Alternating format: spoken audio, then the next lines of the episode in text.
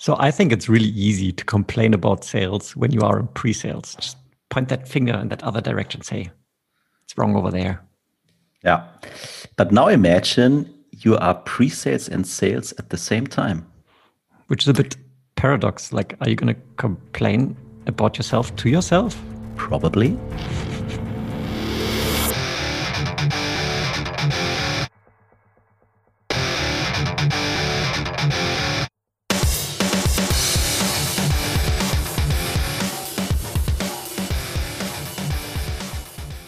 Sales Excellence, your podcast for software B2B sales and pre sales. My name is Tim, and I'm a solution consultant at Seismic. I'm Jan, a pre sales leader at SAP. Welcome to a new episode of our show.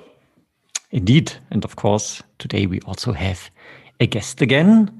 Today's guest name is Ramzi Helco. Yeah, that's a good start. Hello, Ramzi. Welcome to the show.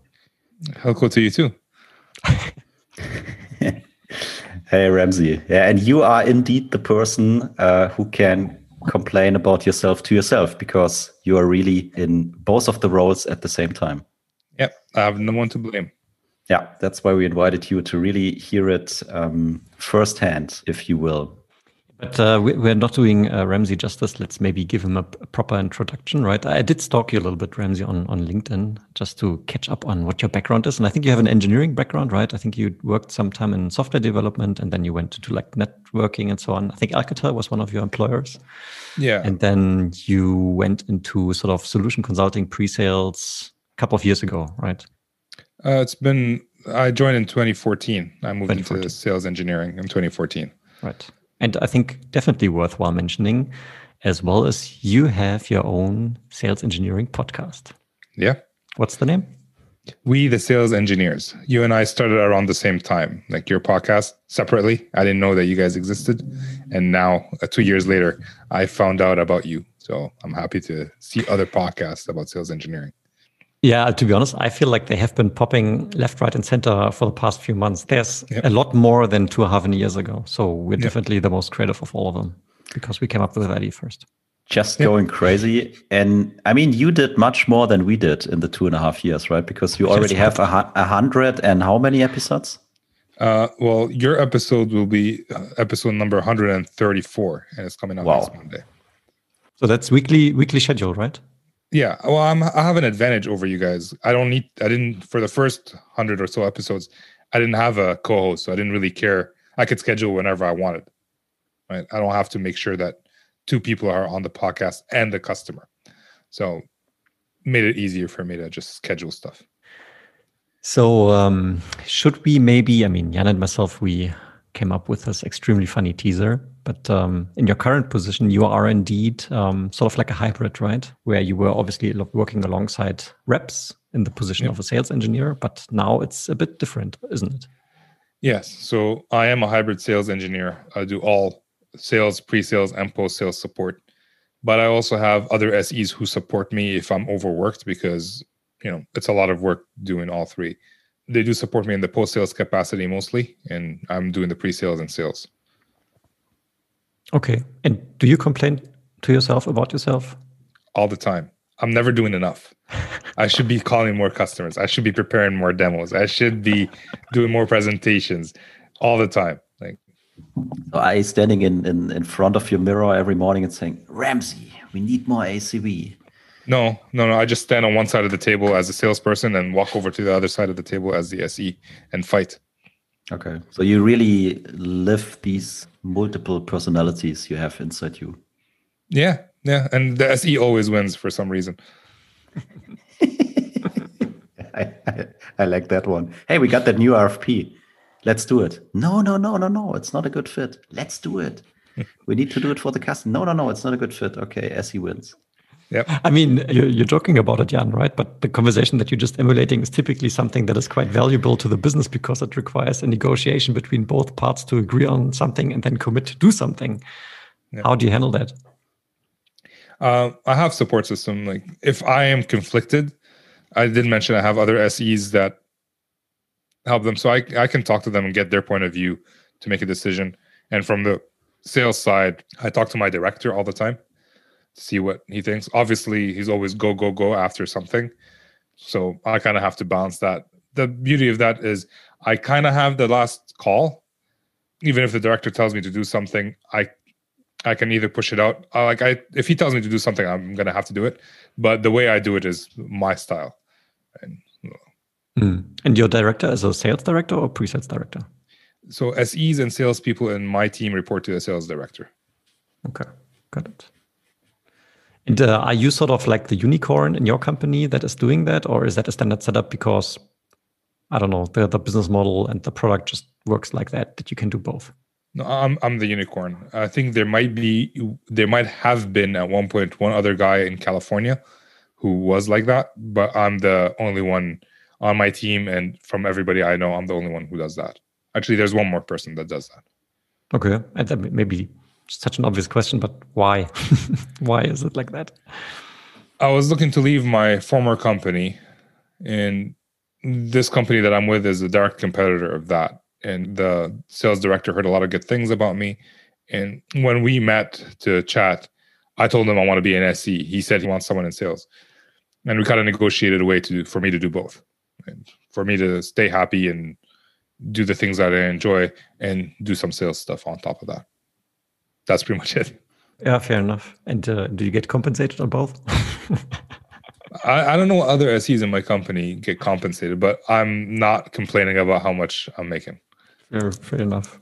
Yeah, that sounds good. And I mean, how is it going in in your daily life? So being in both roles at the same time, what are the positives? What are the maybe negatives?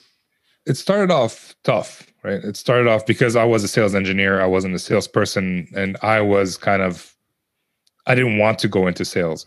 It took a while for me to change the mindset. And you know, my sales director, he basically owned the accounts that I was working with. So he was very hands-on, very controlling, and he wanted it to be done in a certain way. But the relationship got better as I took on more sales responsibilities. The negatives about it is you're not focused, right? Like you're being you have the option to do to prepare for a demo or you have the option to call a customer calling the customer is more important than preparing a demo.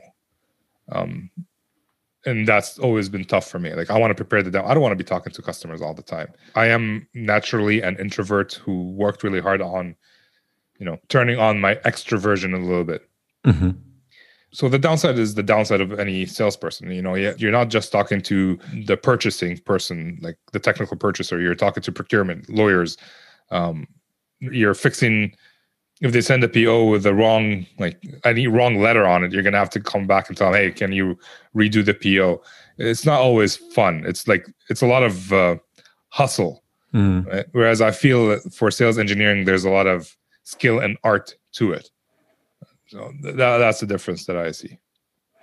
So, I mean, uh, Jan and myself, we're always propagating uh, the value of good preparation, right? And uh, I mean, I would argue, and maybe your world is a bit different, I would, I would argue that generally sales engineers, they spend a good amount of their time actually concentration, that head down, looking at maybe what the customer has sent you, preparing something, maybe putting a slide deck together, or actually building, configuring the software uh, in preparation of a meeting, which is a substantial amount of what we do as sales engineers, right? And now you say, okay, of course, on the other side, you have your pipeline targets, most likely, you have your prospects and so on. Um, so that must leave you quite torn between those two roles. How do you manage that?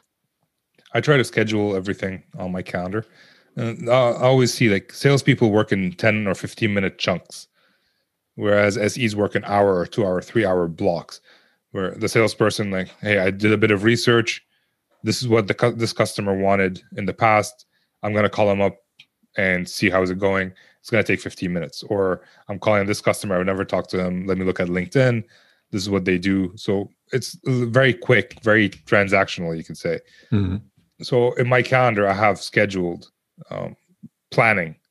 I have scheduled uh, like following up with customers that sort of thing. And then i also have scheduled work on presentation work on demo.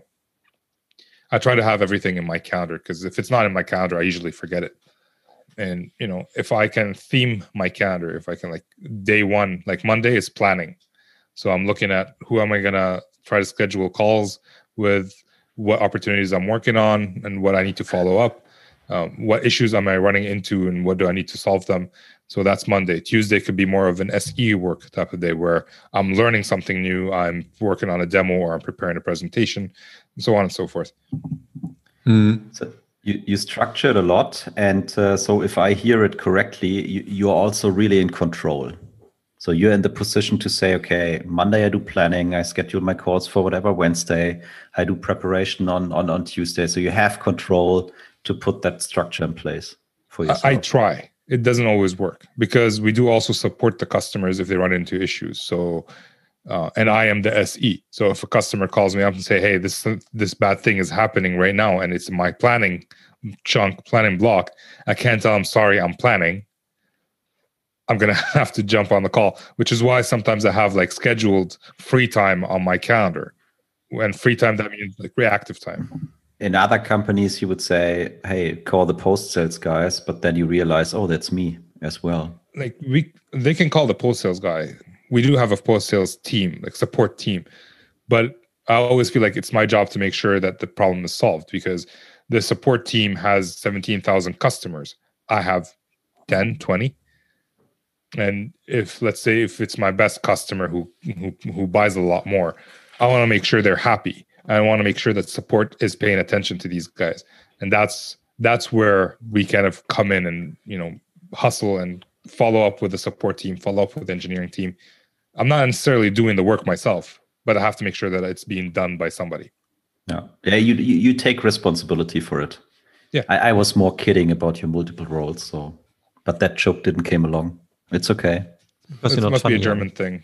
Yeah, I heard Germans be. are not funny. Uh, sorry, that's true. that's 100 percent true. true. Yeah, I, I mean, so to taking the serious part from it, so you you taking over responsibility and you making sure that the customer is covered, whatever the topic will be. Could be a contract thing, could be a demo thing, could be a support case or whatever. Yeah, so that's mainly because I don't have that many customers. I have a few customers that buy over and over. I don't have new opportunities that are popping up. Like no one's gonna be competing with Nokia or Cisco tomorrow uh, these are my customers and if they're unhappy they're not going to buy from me so i guess it's in my best interest to make sure that they're happy agreed mm-hmm.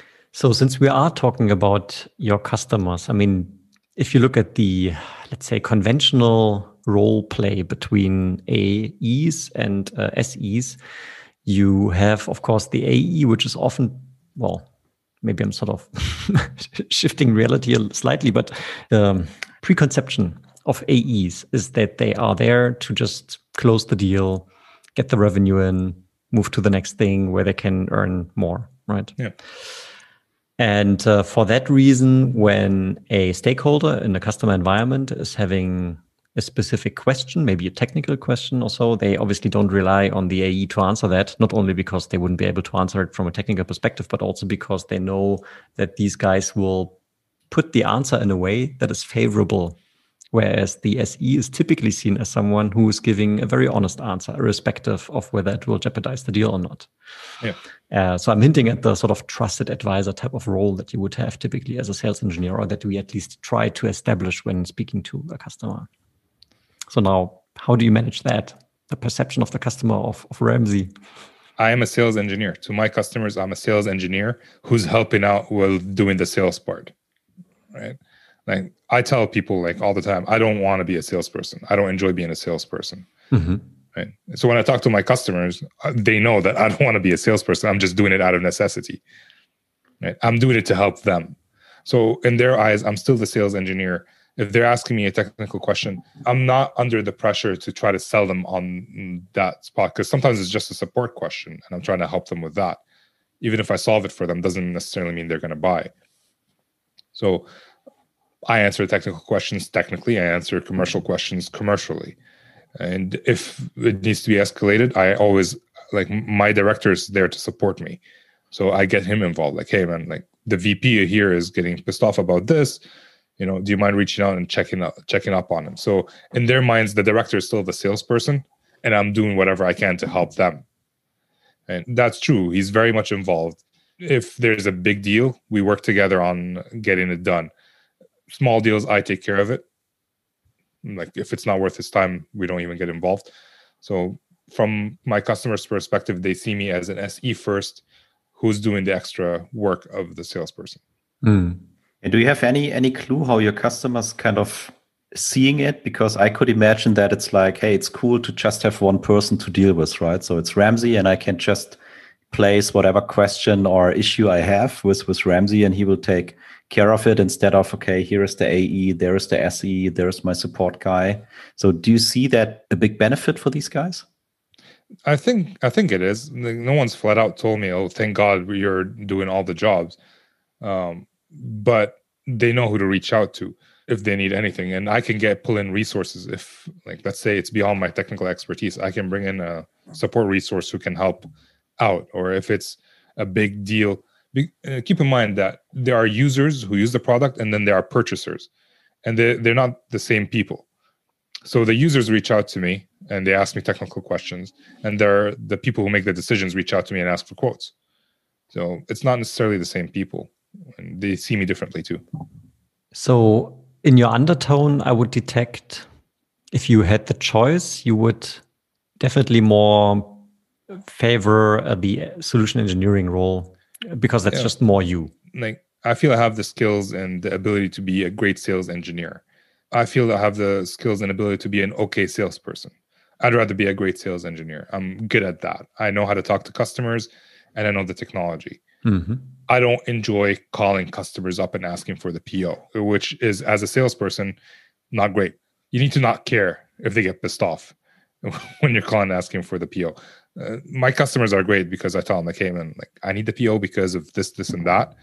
But I don't enjoy it. It's not the part that I want to do. And, you know, talking to procurement afterwards, negotiating with the customer, and you know getting to a deal and then having to renegotiate with procurement is not always fun either. It's like we just did all this work with the customer. Why am I doing the work again with procurement? Well, it's their job. Well, you know, it's not fun for mm. me. Yeah, I think it's a very, very individual thing, right? I mean, obviously, uh, there's a lot of salespeople out there that really love what they do, uh, but I think it's then in the end down to your own personality and character, which you would favor. But um, maybe an interesting question and maybe a learning that we can extract from your particular uh, setup is I mean, you talked earlier about how you sort of teach yourself the necessary skills to be successful. This is the very same reason why you why you founded the podcast in the first place. So I'm now assuming that you did a lot of teaching and uh, learning in regards to what it means to be a good salesperson. Is there one particular thing that you would point out that you learned in this particular role that would help any SE just to know, just to be aware of, that would help them be more successful as a sales engineer? Basically, owning the opportunity, owning the customer. A lot of SEs that I've worked with don't own the customer. they're just there to support the account manager. But if you think about it like this is my customer, I'm going to do whatever it takes to help them, it changes the mentality. And instead of waiting for the salesperson to tell you what to do, now you're being proactive and fighting for the customer and showing the customer that you care, you want to help them. And that brings a different value to the customer. Mm-hmm.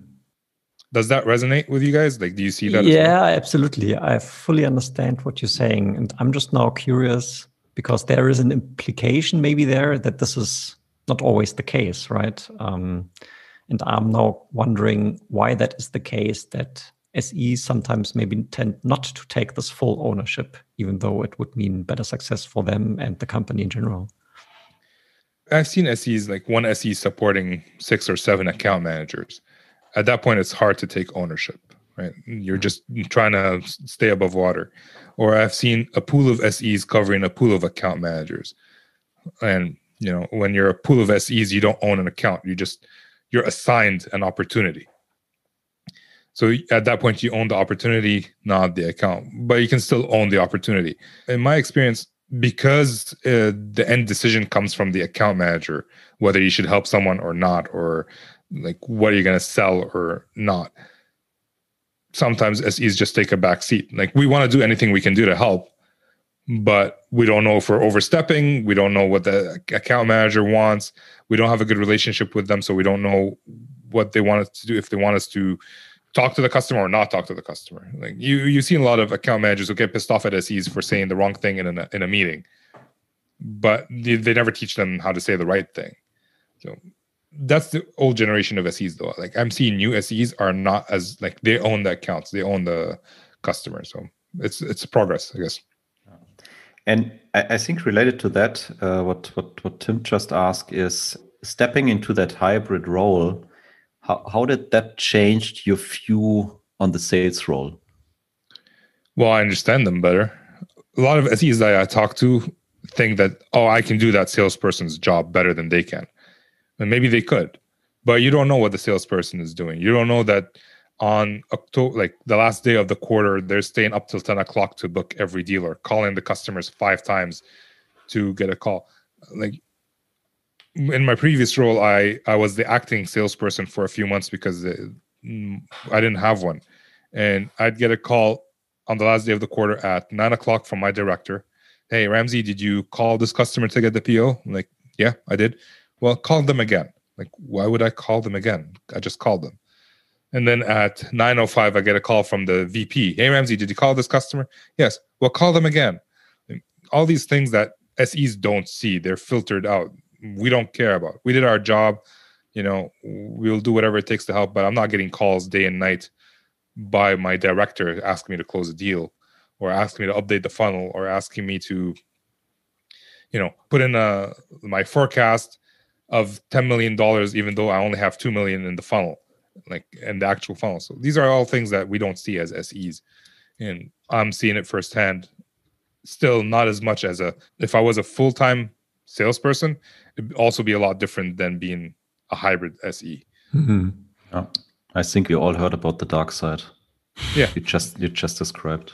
Yeah. yeah, I was I was about to to ask about that as well because the scenario that you they are describing obviously for me as a as a sales engineer perspective i'm thinking well, that's horrible right? Because you literally just called them. Now your manager's coming says please call them again. Five minutes later the vp comes says please call them again. I don't know whether you called them in between so the third time or whatever. Is there any merit in doing that or is it just managers being managers trying to manage it, their pipeline quote unquote? It depends on the manager too right? Like my current manager doesn't do any of that. But the other two their commissions on the line too. Their performance is on the line. Like if they don't close, and keep in mind they have like 17 maybe account managers that they're calling who are not closing the deal as they should or as they said, and it's their performance that's going to be hit, their quota, their commission. Like, like one salesperson could be hitting 160% of quota, and another three could be getting like 80%. That means the sale, the director did a bad job right? So they have to be control freaks. Salespeople have to be control freaks in order to get their livelihood. That's how they feed their kids. At least that's how I see it. Mm. And I think one big takeaway from this is also that AEs are typically under much more pressure than we are, right? Yeah, for sure. Like we are under pressure when there's a demo, you know, where there's an R, uh, RFP, stuff like that. They're under pressure constantly to update the funnels to make sure that the funnel is healthy to close deals. Yeah, it's a dark side for a reason. Mm. I actually wrote a love letter to my salesperson. I never sent it to him, but like I was like, hey, thank you for doing all the stuff that I don't want to do. You know. so, but we're not talking about you sending a letter to yourself because you are the salesperson. Well, I only started writing it after I became a hybrid. All right and I figured out, oh, this is what they go through. right? But no, it was it wasn't to myself. Uh, because that would be that, that that would be weird. It wouldn't be that weird. Come on, who's gonna love me as much as I love me?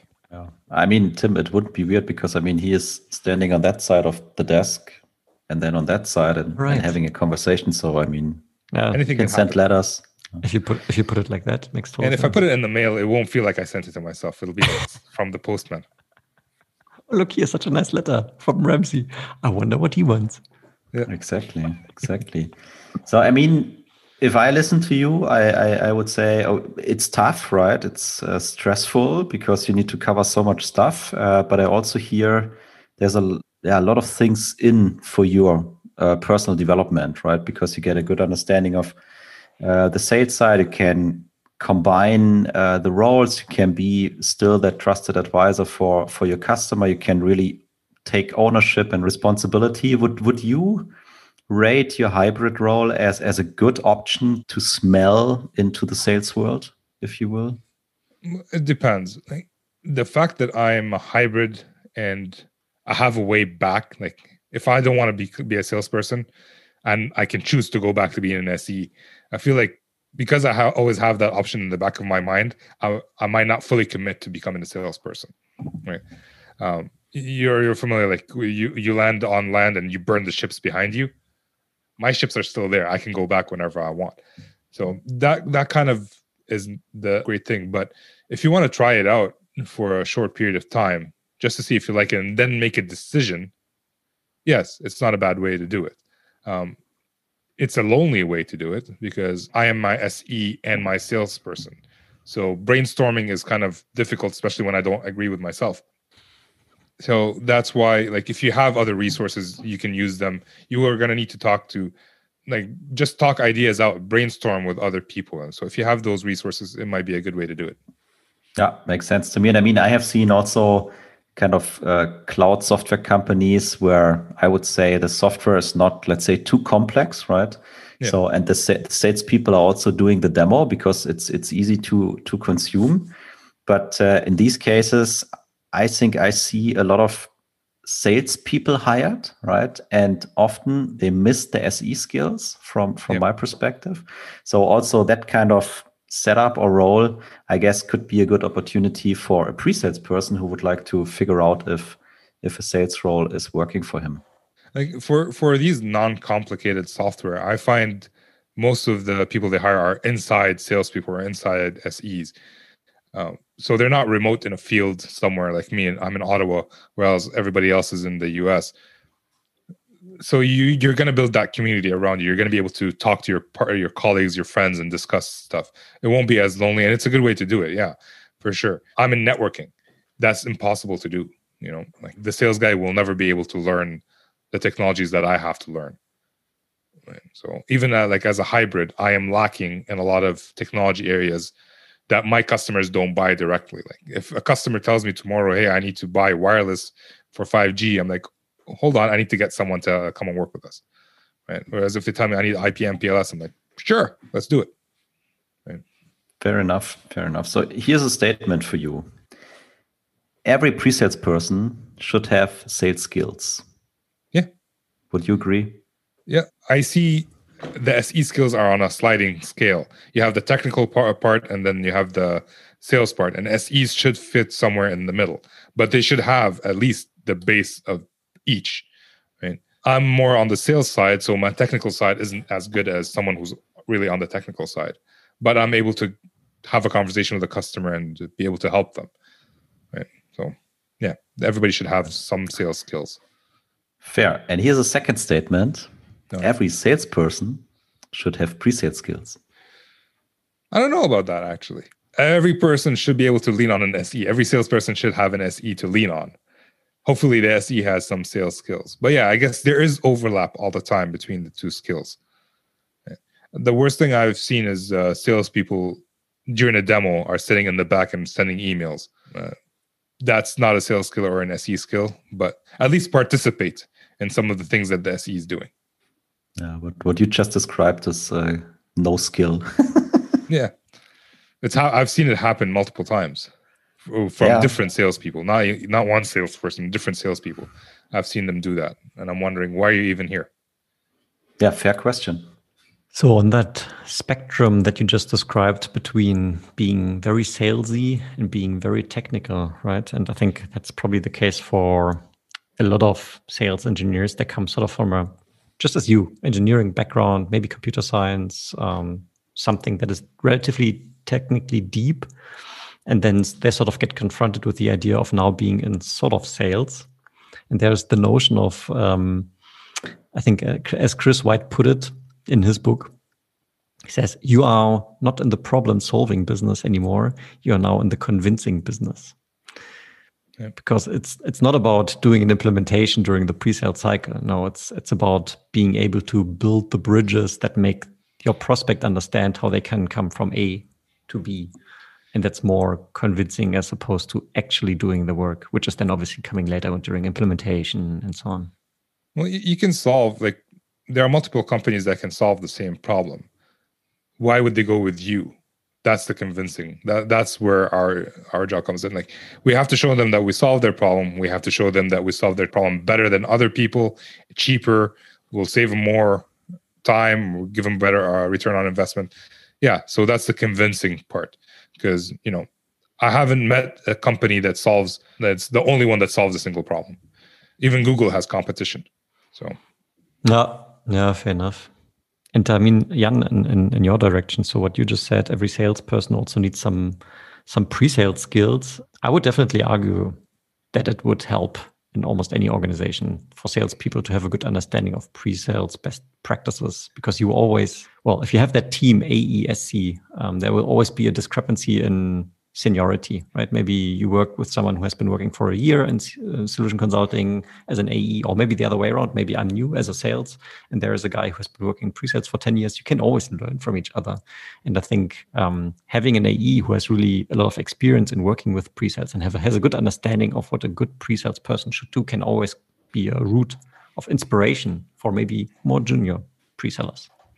So, um, yeah, one hundred percent. And I mean, to me, uh, it, it's not black and white, right? It's always gray. What Ramzi said, uh, there is a kind of very wide range, and I think at least you need patience, you need understanding, you need good collaboration uh, to get familiar and really build trust within the team and acting acting as a team, right? And and and taking over the responsibility as let's say as the account team, right? Of of AE and the pre-sales person. I think that's that's key. That's the yeah. first step. So I think I don't know. You didn't ask me a question, but I'm going to tell you what I think, anyways. We're a team between us and the account managers. We're a team, and if the goal is clear and our egos are in check, we should both be working towards that goal. And yeah. you know, if I did something wrong, I want my salesperson to tell me that, hey, you did this wrong. Next time, do it like that or and if they did it wrong, I want to be able to tell them, "Hey, man, this wasn't the best way to do it. Maybe we could try it this way." And if we both know we're working towards the same goal, and both like own, like I own the technical customer, I will do whatever it takes to get that done. You're owning that part, and if there's trust, and they know I'm going to do my part. Like if I'm going to do a demo, it's going to be the best demo ever. And I know that if he's going to close, he's going to work his behind off to actually close. And if we can get get there, our lives will be so much easier and there'll be less stress because we're not fighting with each other as much. Love it. I also love it. And that would be the perfect kind of point to finish. But uh, I have one more question, as oh, always. Don't you dare, Jan. Yeah, I mean, we can delete it afterwards if, if you don't like it. We're going to delete you. Yeah, fair enough. I can accept that. I'm really curious about the question now. It's like you're teasing me for too long. There's too much buildup. It better be a good question. Always coming back. So my question is basically, if you look at all the kind of responsibilities you have in your sales role, right? And thinking back in time when you when you started until today. So is there kind of one part or one activity where you would say, hey, that one was the most challenging, like negotiation? I can't think of a single thing. For me, negotiation is easy. Like, then that could be wrong because I'm not afraid to lose a deal, uh, which might not be the best way to do things. It's just managing all the different items and tasks that I have to do and tickets that are coming up and questions that are coming up. I think that's the hardest part for me. It's just making sure nothing slips through the cracks because there's nothing that feels worse than a customer sending me, "Hey Ramzi, I asked you this question 3 days ago. Where's the answer?" It's a simple thing that I hate. I don't mind negotiation, I don't mind procurement, I don't mind demos, I don't mind call, cold calling. That part I mind. That part I hate. Does that answer your question? Yeah, I think uh, partially it answered my question. So what I would take from it that there is a part you probably don't like too much, and maybe that's also a reason why it, it's hard for you, right? Because you don't like it, you don't want to do it. You can do it, right? You know how it works, but just because of the fact you don't like it, it's ah, not the best thing uh, to do for you. But yeah, it definitely answered answered my question. And now Tim can delete me. No, I, I have to tell one off-topic joke. And of course, Jan, you know that I really love you, but I have to tell the joke. so, okay, imagine this, right? So there's a guy in a boat, huge boat, many people on the boat, and of course they crush against some rock or whatever, and they they start to sink. And now this guy is logging an emergency call. And on the shore, there's a German guy, and this guy is called Jan, and he's picking up the emergency call. And the guy in the boat says, Help, guys, we are thinking, we are thinking. And Jan picks up the phone and says, Oh, what are you thinking about? and I think I will leave it at that. All right. Germans and the TH, it's a love hate relationship. You can you can leave it in, right? The good thing for me is normally everyone understands what what what I'm talking about, but that uh, kind of English language piece and uh, especially the th is something my girlfriend is telling me all the time, and I'm, I'm thankful for it, as always. Right? When you when you really try, you can do it. I'm so proud of you, Jan. Yeah, you know. But it's maybe the th is like cold calling for Ramzi. Indeed. this is how it feels for me, I guess. Awesome, Ramzi. Any any famous last words? It was a pleasure having you here. But anything else that you would like to sort of shout out? No. Um, thanks, guys, for letting me come on and ramble on for for a bit. This was fun. I I like what you guys do. Yeah, that's pretty much it. Thanks everybody for listening too. And with that, this is Ramzi. No, never mind. That's not my show. no, but it's a good point because, of course, we highly encourage you, dear listener, to also tune into Ramzi's show. Highly worthwhile. You had some really great guests there, Ramzi. Quite quite impressive. So definitely worthwhile time spent. And uh, yeah, thanks from my side, Ramzi, for joining us here today. Thanks for sharing your insights and your very specific hybrid role. I think there's a lot of takeaway for both sales and pre-sales. Thanks. Yeah, and I'll leave the last words to Jan. Thank you, Ramzi, so much. And I'm really looking forward if there is anything else we can do together. All right, let's talk about that. Dear listener, if you like this episode, follow us on LinkedIn. We're looking forward to your feedback and we hope to hear and see you next time. Bye bye. Bye bye.